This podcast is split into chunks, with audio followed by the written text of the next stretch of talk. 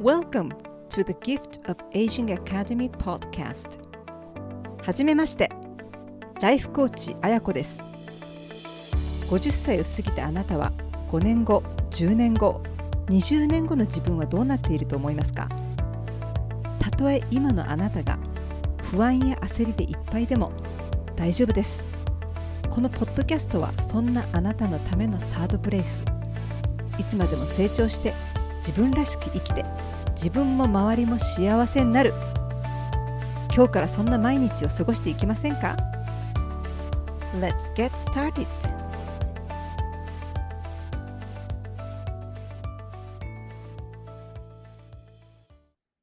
リスナーの皆さん、こんにちは。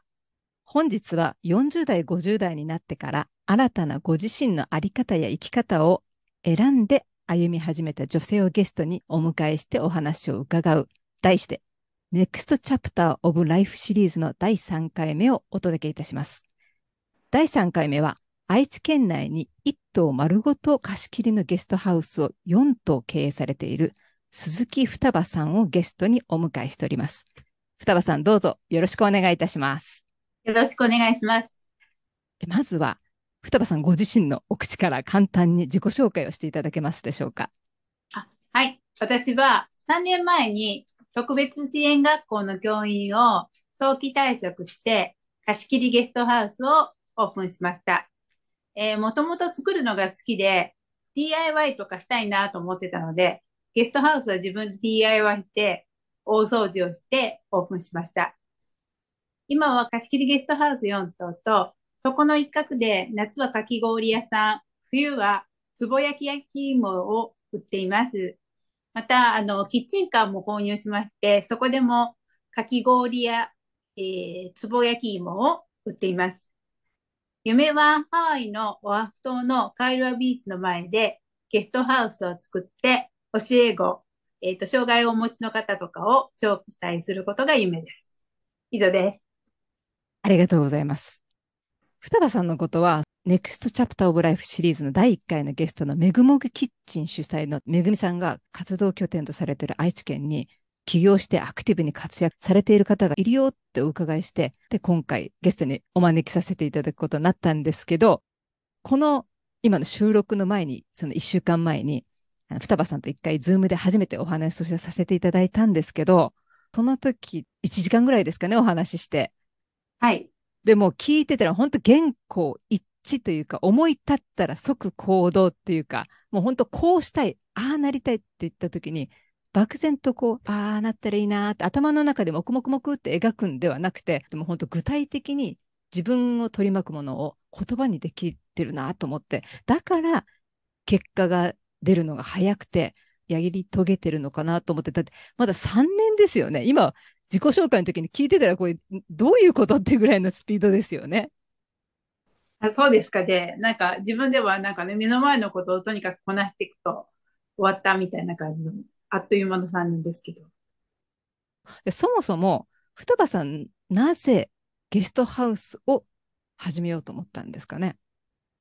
えっと、私は、あの、教員の時に旅行が好きで、ある時、あの、子供3人連れてハワイに行くことがありまして、初めは、えっ、ー、と、ホテルとか、コンドミニアムに泊まってたんですけれど、ハワイは、あの、バケーションレンタルハウスって言って、お家を一軒貸すところがありまして、そこにちょっと泊まってみたいなっていう気持ちで泊まっていたことがきっかけです。で、一軒借りてると、洗濯機も乾燥機も、もちろんキッチンも、食器洗い機がついてる大きいキッチンも使えますし、もう自由に家族で過ごせるので、こんなリラックスできる空間はないなと思いました。そしてまたオーナーさんのとても素敵なご夫妻だって、すごく親切だって、ああ、日本でもこうやってあの、ゆっくり滞在するお家があるといいなと思ったのがきっかけです。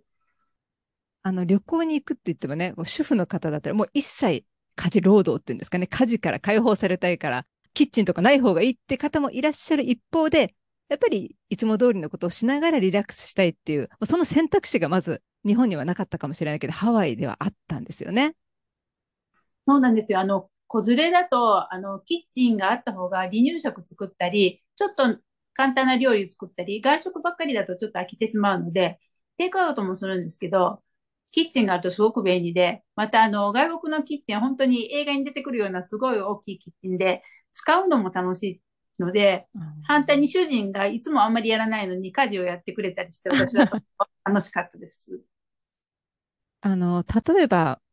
双葉さん以外の方だったら、旅先で快適な宿に泊まりたいとか、ここ皆さん同じ思いだと思うんですけど、その先に何を思い描くかっていうのが、双葉さんがちょっと違って、双葉さんの場合は、ハワイで快適な宿を見つけることはできたけど、日本ではなかなか見つけられなかったと。で、そこで、だからじゃあ毎年ハワイに行って、あの、リラックスしに行こうよっていうだけではなくて、じゃあ日本でないんなら自分がその場所を作ろうって気持ちが切り替わったことによって、てか大きく言えば人生とキャリアに大きな変化が生まれたと思うんですけど、そこで質問なんですけどね。どうやってこの短期間で4棟もゲストハウスを運営して、まあ、かき氷屋さんとかつぼ焼き芋屋さんとかを出店することができたか、どんなステップを踏まれてきたのか、ぜひ教えてください。はい。えー、私は、あの、特別支援学校の教員の時に、小学部といって、あの、小学生のお子さんの担任をしてたんですけれど、修学旅行に行くときに、やっぱりあの、車椅子を使ったりするお子さんは、泊まれるホテルとか、訪れる観光スポットが限られてまして、あこの子たちがなんか外出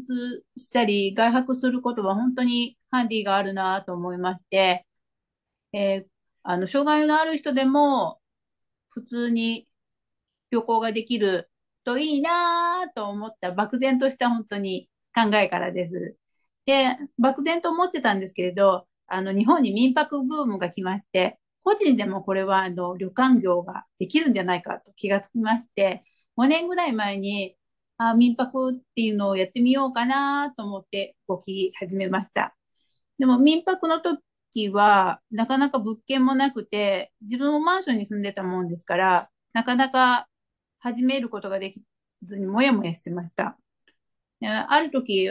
企業塾がありまして、これちょっと参加してみようかなと思って企業塾を参加してるうちに、私ちょうどあの50歳で早期退職の年になったんです。で、子供もちょうど3人学費がいらなくなるようなタイミングだったので、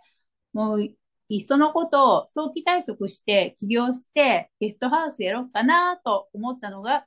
ゲストハウスをやり始めたきっかけです。ステップって言ってもちょっとよくわからないんですけれど、あの、企業塾に行ってる途中に、とにかく旅館業を始められる物件を探してましたら、駅の近くのすごく願ったり叶ったりの希望通りの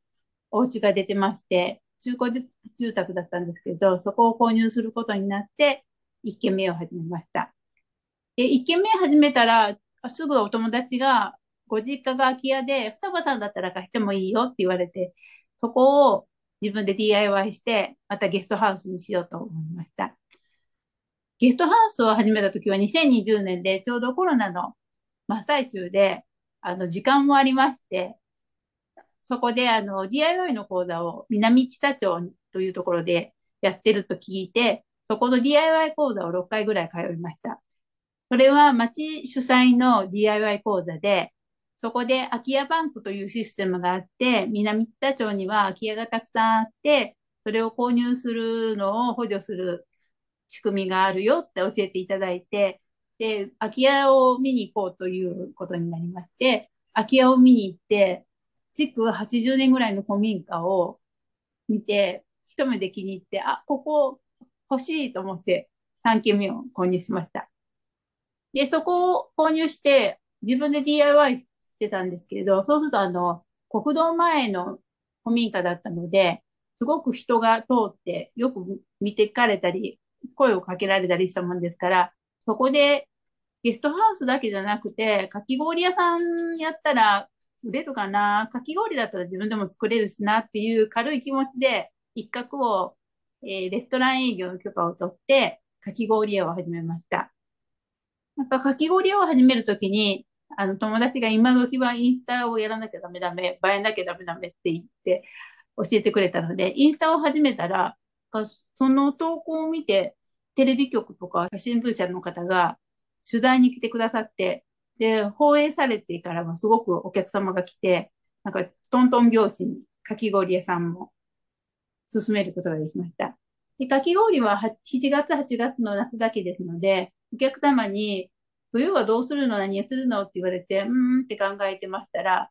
あ焼き芋を焼いたら？って言われて、あ、焼き芋だったら私でもできるかなと思って、えー、焼き芋をやりたいなと思いました。で、焼き芋屋やるにはどんな風にやるんだろうと思って調べてるに、壺で焼く壺焼き芋というのを知りまして、で、あ、壺焼き芋は面白いなと思って、冬に壺焼き芋をやりました。壺焼き芋とかキッチンカーは、あの、南北町で名古屋から1時間ぐらいかかるところでやってたので、友達がもっと近くにあるといいのになーって言ってたので、じゃあ、あの、キッチンカーを作って、マルシェとか、イベントとかに出て、売りに行くからそれで買いに来てっていう感じでキッチンカーを作りました。で、そうこうしてるうちに、あの、南北町のお店の方に、近所の方が、空き家があそこにもあるけど、もう一軒ゲストハウスやらない？って声をかけてくださって、4軒目をまたオープンしたっていう現在のところです。以上です。そうです。盛りだくさんなので。そうですよね。えー、そうですね。えー、まあ、いろんなことなさってるんですけど、一番初めはゲストハウスからって、まあ、ちょっとね、ややってることがたくさんありすぎたので、聞くこともちょっと考えながらですけど、こう皆さんね、何かをやるときって、事業計画書って書く方ももちろんいらっしゃるし、もう書かないでパーってやっちゃう方もいらっしゃると思うんですけど、双葉さん、どちらの方ですか？意外に思われるんですけど、事業計画書はしっかり書きました。やっぱりあの、言葉に書くっていうのはすごく大切なことで、それがない方はうまくいかないと思います。企業塾で軽く、あの、事業計画っていうもののことを教えていただいて、簡単に書いたんですけど、それだけでは足りないなと思いまして、本を買って、それに沿って、すごく詳しく書きました。この間ちょうどその時の事業計画が出てきて、あ、私こんなことを書いてたんだと思って懐かしく見てました。事業計画っていうのは計画はすごく大切で、あの、私も最初に書いた計画書の次に、実は小規模事業者持続化補助金のために、また事業計画とか自分の事業のことを文章で書いたんですけれど、すごく勉強になりまして、自分が何を目指しているのか、具体的に、あの、金額のことと苦手なんですけど、それもはっきりさせると、それに向かって動くことができると思います。計画を立てるときに、例えば、もういきなり今年中に10頭立てるぞとかいうのではなく、もっと本当に小さいことから考えていったとか、それとももう最終的なあの、まあ、5年後ぐらいのゴールを目指してて書いていったって、どちらの方でしたか？実は今もあの、事業計画の書き方の講座を受けてるんですけど、今の方はすごくわかりやすくて、まず1年目の目標、そして3年後にどういうものを目指すかっていう事業計画を書いてるんですけど、そういうスタンスでいくといいかなと思います。1年目はもうちょっと夢みたいな、まあ始めるにあたっての基本的なことで、3年目はもう妄想の世界の莫大な夢みたいな感じで私は書いてるんですけれど、やっぱりそういうものがないと、ゴールを決めないと人間そこに向かっていけれないので、ゴールを決めるっていうのは大事だと思います。1年目っていうのはどちらかというと、本当にちょっと頑張れば手に届くっていう感じが、それとも、いや、これはまだこの時点では無理かなと思ってることに対してできることをやっていくっていうスタンスですか？基本私無理と思ってないので、1年目はこうなるだろうと思ってやってます。売り上げをいくら上げたいとか、そのためにはどうしたらいいかっていうのは、すごく、あの、セミナーの講師の方にアドバイスいただいて考えました。あの、実際問題、あの、起業すると生活していかなきゃいけないので、自分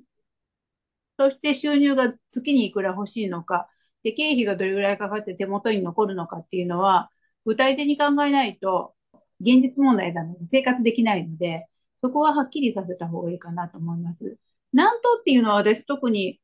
なかったんですけど、まあお声かかったりして、増えてったっていう感じですね。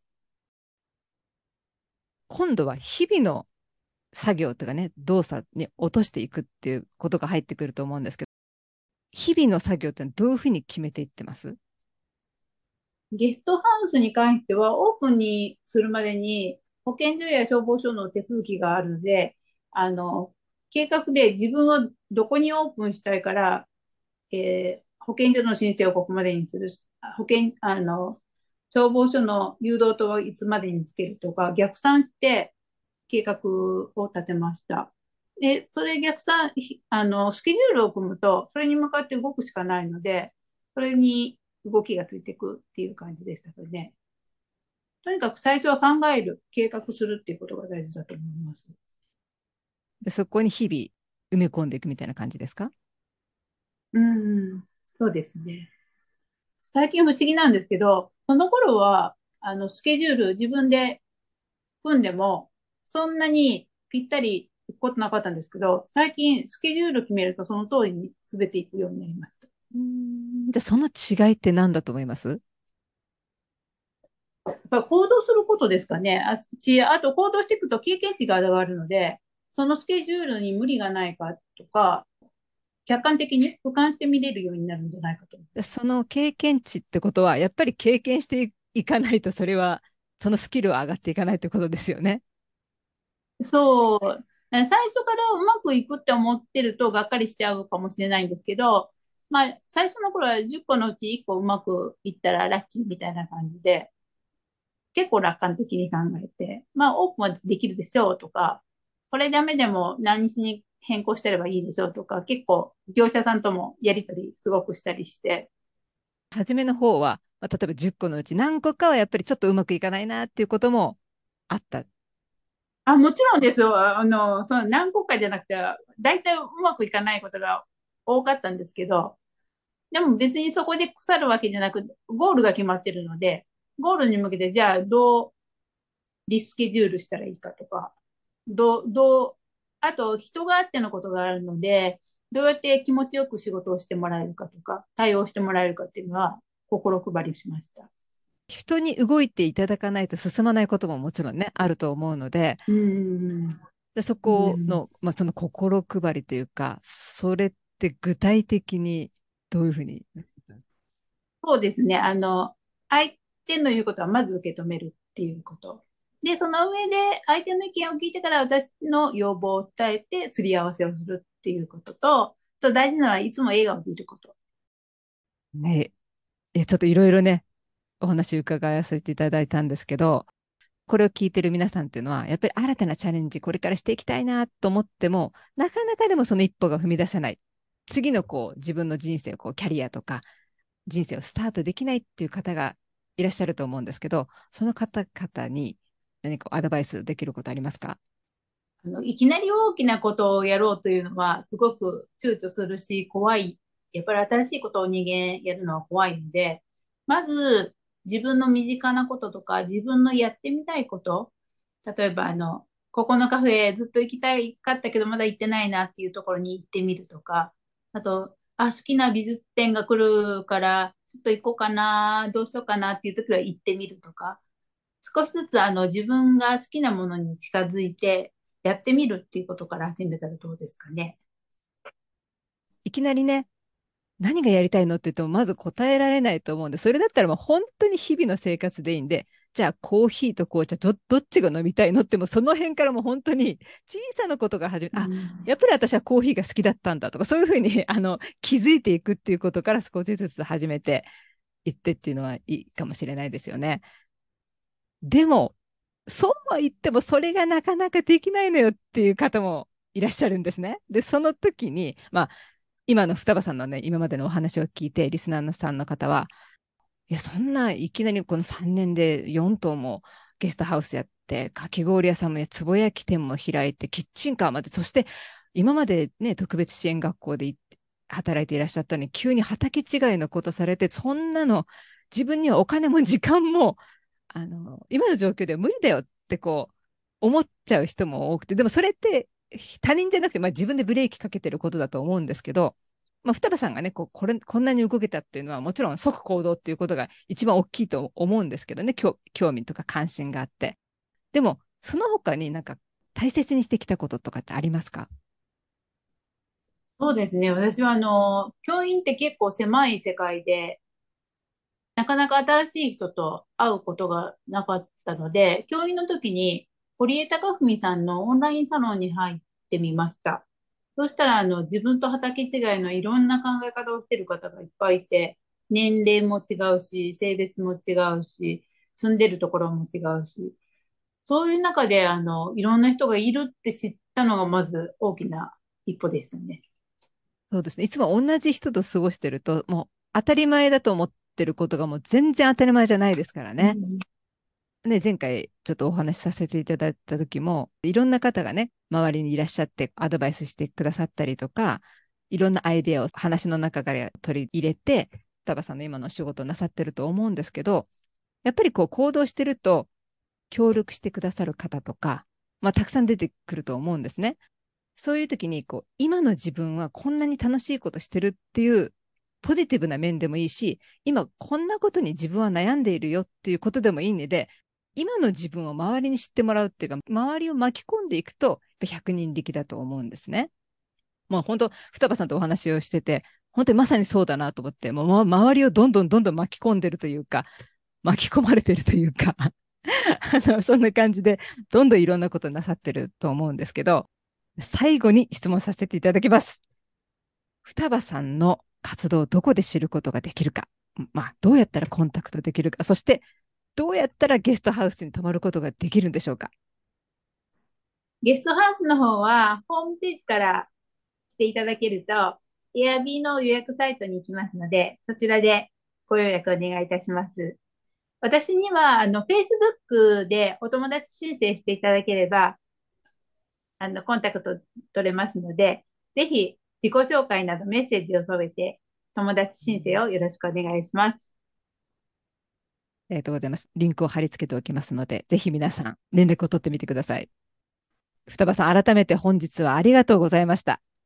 こちらこそありがとうございました。ぜひ近いうちにゲストハウスに泊まらせていただきたいんですが、その時にはもうまた何とか増えてるかもしれないですけど。どうぞよろしくお願いいたします。はい、お願いします。リスナーの皆さん、本日も最後までお聞きくださりありがとうございました。これからも聞き続けてみたい、見てもいいかなという方は、ぜひ、このポッドキャストのフォローをよろしくお願いいたします。また、感想や Apple Podcast のレビューもお待ちしております。それでは、今日もいってらっしゃい。いってらっしゃい。